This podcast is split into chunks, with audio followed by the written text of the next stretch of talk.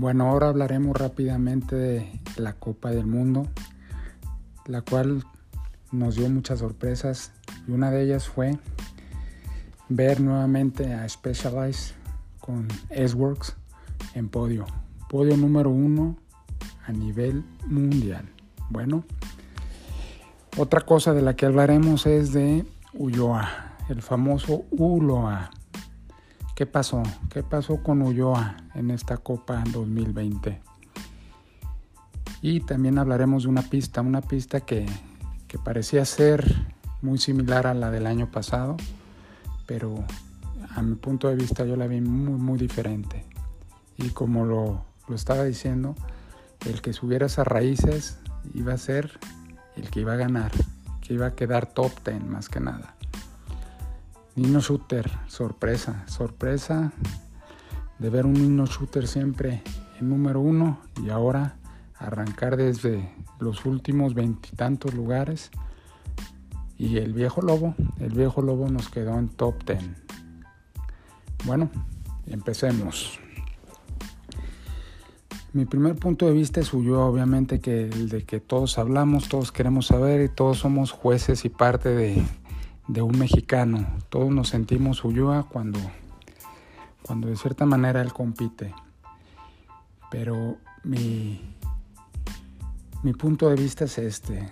¿Cómo pudo haber ganado un short track un día antes? Que obvio, lo vimos temblar. No sé si fue por el frío, por toda la baja de, de energía que tuvo el día de ayer ya que subió a podio. O la pinche chamarrita que le dieron ahí culebra de, Mexican, ahí les encargo, patrocinador, denle una buena chamarra, una buena, una buena vista y un buen cobertor para la próxima. Bueno, cambiando de ese punto, conclusión, conclusión del día de, de hoy, Copa del Mundo Ulloa 2020. Como lo comentaba con varios amigos, ¿qué fallaría? ¿Qué fallaría? ¿La medicina? Medicina deportiva, un día antes, un día después. Falló el equipo, relacionistas que no integran bien el manejo de un podio, porque aquí nada más no es Ulloa, es un equipo, un equipo en el cual él firmó y integra parte del mismo. Y todos nos vamos sobre Ulloa, pero no, Vamos sobre el equipo. ¿Qué pasó con ese equipo? Felicidades por haber ganado un short track. Pero somos, somos duros. No felicidades por haber presentado el día de hoy a Ulloa en esa, en esa forma, con esa estrategia. Cómo arranca en, en los primeros sitios, se mantiene y luego va disminuyendo y hasta llegar a una caída Creo que eso no, no cuadra. Vienen las especulaciones. Una especulación es una copa del mundo, hay marcas, hay dinero, hay mafia, como en todos lados. Sí, sí, sí. Por más que sea ciclismo, sabemos que el dinero primero mueve antes que todo a la gente. Vamos a tocar rápido ese punto porque va a haber polémica del mismo. Pero, ¿por qué no arrancó atrás de Niño Shooter? ¿Por qué no se fue a rueda con Niño Shooter? Si son del equipo. ¿Por qué quiere arrancar primero un mexicano a tope? Está bien, está bien la actitud y, todo lo que podamos ver y, y lo que viene siendo el protagonismo. Pero la realidad es otra. Vimos un niño shooter que arranca en veintitantos, queda creo que en quinto, porque no lo he checado bien, pero creo que quedó en quinto. Mm, ¿Qué le dijeron al niño shooter? ¿Qué le dijeron a Ulloa y a su equipo? Nos meteremos en gobiernos. ¿Cómo un mexicano pudo o puede haber ganado una Copa del Mundo? Bueno, la dejamos ahí, esperamos sus comentarios buenos, malos, no importa. Para eso estamos, para hablar, para comunicarnos, pero esa actuación hoy de Ulloa en, en el track largo, Copa del Mundo, podrán decir muchas cosas, pero a mí no me deja un buen sabor de boca y menos, menos por la estrategia manejada. Todos nos creemos jueces y parte, claro, pero pues así es esto del ciclismo. Mi punto de vista es claro. Sí, arrancar en primero para tener protagonismo y todo lo que tú quieras.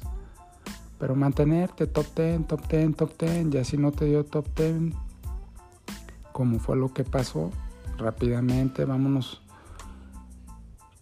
esperando a que Nino se incorpore y esperar, esperar a, a ver qué resultados había en la quinta, sexta, séptima vuelta como fue dándose.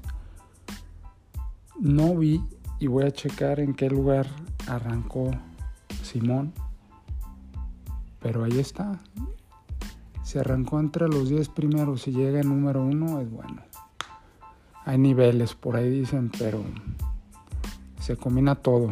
Hay que hacer buena polémica de este, de este mundial. Nino Shooter, el viejo lobo, viejo lobo, viejo lobo. Nos dio gusto, nos dio gusto ver que haya quedado en un top 10, demostrando su garra, su fuerza, su experiencia. ¿Y, quién es? ¿Quién es realmente?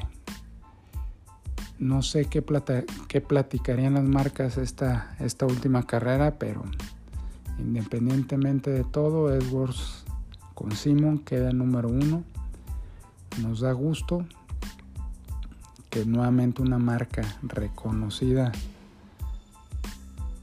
como ESCAT, como Trek, como Cannondale haya estado en top en top one, top one, número uno. Bueno, este es el primer podcast Copa del Mundo Wahoo Bike MX y hablando de la pista, una pista húmeda, difícil. Todos sabemos que cuando vamos a ritmo y caen esas raíces resbalosas, se ocupa una buena llanta, una buena llanta de agarre y, como decimos todos, buenos cojones, buenos cojones. Y quien sube las raíces sabemos que los trae. Y ahí se vio. Y ese es el resumen de una pista. El que sube raíces gana. Y ahí está. Los que ganaron. Bueno, me despido. Primer podcast, segundo podcast. Y esperemos este, seguirle dando este, a este ritmo digital. Y recuerden, pues ya se la saben. Entrena como puedas. Un saludo.